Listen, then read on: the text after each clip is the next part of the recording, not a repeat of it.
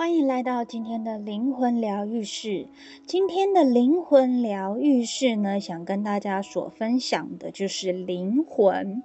呃，这是一个灵媒的故事，他和灵魂打交道已经将近五十年了。从灵魂的身上呢，他学到了很多的事情。灵魂的长相就像他们的身体一样，但是看起来比较年轻，也比较悠闲自在，而且是透明的。灵魂现身的时候呢，它是穿着衣服的。灵魂和肉体之间有一条类似脐带的银锁相连，人死亡的时候，这条银锁就会被切断。灵魂就是我们的人格，在肉体死亡后呢，仍然继续的存在。人在每一世都具有同样的灵魂，但在觉知、智慧、知识和意识等等方面会不断的成长。我们的灵魂会不停的变换性别，在我们所经历的许多事当中，有一半的时间是男性，另一半的时间则是女性。灵魂常常在我们沉睡的时候离开肉体，这个就叫做灵魂出窍。在迈向死亡的过程中，灵魂有许多时间都待在身体的外面。为他在那边的新生活做准备。在这一段期间，灵魂会不时的前往拜访已故的亲友，并重新认识新家，也就是他的老家。呃，你可以称之它为天堂，或者是呃，每一个宗教信仰的不同，就是人死后去的地方。人在这个世界死亡的时候呢，就等于是在那边诞生了。虽然不是像婴孩那样子被生出来，但一样还是展开了新的生命。我们时常听到一些故事，说人们在接近天堂时会看到白光。想想看，新生儿从产道里出来的时候会看到什么啊？就是看到白光嘛，手术室里面的那个灯，很明亮的灯，对吗？当然，动物也有灵魂哦。这个灵媒呢，他有养了一只棕色的拉布拉多犬，叫做杰西。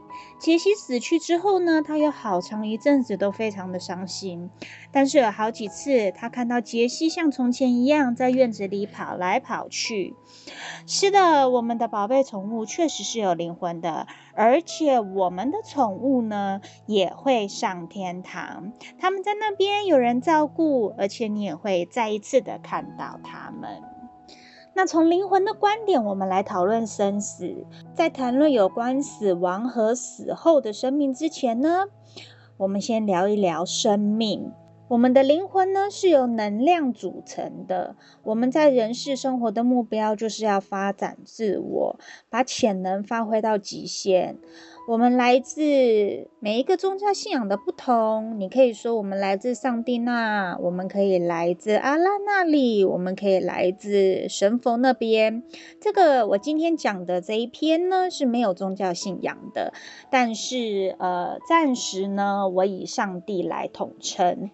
而我们必须试着去了解这件事情所代表的意思。我们是根据我们心中神明的形象与模样创造出来的。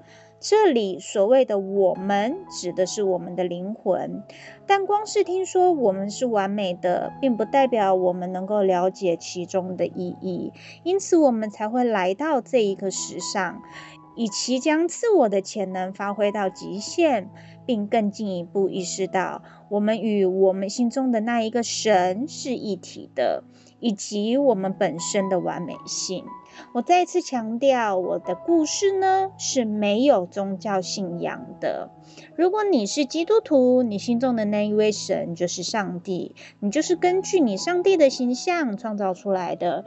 如果你是佛教徒，可能你心中的那一个神就是妈祖。像我呢，本身是佛道教的，我是拜九天玄女娘娘的，所以在我心中的那一位神就是九天玄女娘娘。所以我再一次声明，我的故事是没有宗教信仰的哟。无论你相不相信，在每一世的尽头，我们会离开我们所居住的肉身，回到天上的家休息，并在之后再重返人世。白话讲，就是再投胎。无论你相不相信，到目前为止，你可能已经死了至少两百次，就是。在二零二一年的这个时候，这要看你的灵魂年龄而定。因此，死亡对你的灵魂而言不是什么新鲜事。每个人的灵魂年龄都不同，意识的层级也不一样。为了让你大致上能够了解老灵魂与新灵魂的不同，我们来举一个例子。佛陀呢，他是一个非常老的灵魂，曾经说他花费了六百六十五世的时间才开悟。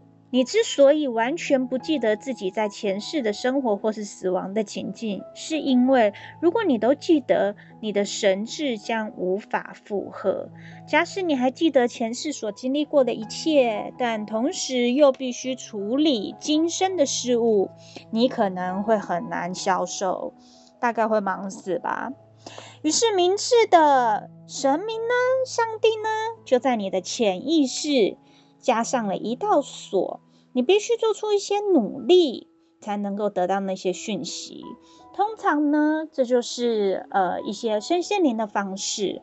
在灵魂疗愈室里面，虽然我是一个西塔疗愈师，但是我并没有偏见于哪一个身心灵。也许是透过催眠的方式，也许是透过冥想的方式，也许是透过跋杯，也许是透过西塔，都可以，可以得到一些前世的讯息。在你来到这一世之前，长老们已经为你的人生规划了一份蓝图。这也就是你的生命蓝图。如果你是比较老的灵魂，你或许可以参与这一份蓝图的规划过程。但是如果你是比较年轻的灵魂，长老们就会自行拟定，帮你安排好。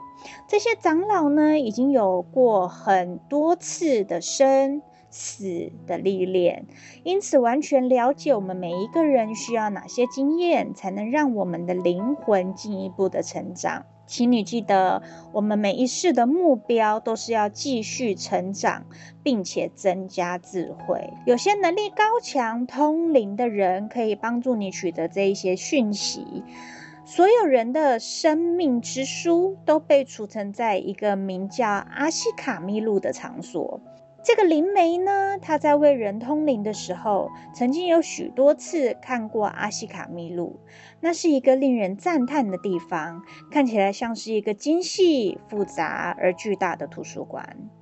说实在的，我是一个西塔疗愈师，我是 Peggy。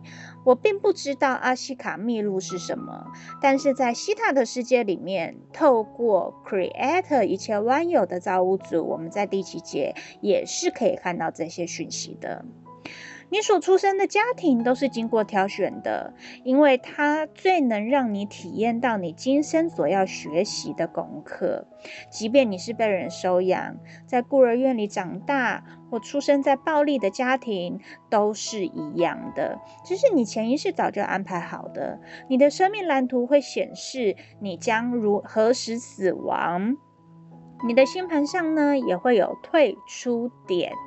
也就是当你的灵魂觉得已经在这一世达成所有的目标，可以离开人间，并且回到天上的时候呢，回到天家的时间呢，不是所有人都有好几个退出点，有许多人只有一个退出点。但是在这边呢，还是要说明的重点是，你死亡的时间呢，早在你没出生之前就已经决定了。今天呢，就跟大家分享到这里。谢谢你聆听今天的灵魂疗愈室。那我觉得灵魂的功课，其实我自己本身也蛮有兴趣的。接下来会有一段的时间，我会跟大家分享更多更多有关灵魂的议题。然后我也希望可以透过分享跟大家一起学习。如果有任何问题，欢迎你上脸书搜寻我的粉丝专业。西塔塔罗灵魂疗愈，内地的朋友可以搜寻公众号“未知的故事”，欢迎你与我一起来探讨更多灵魂的故事，期待下一次相见喽，拜拜。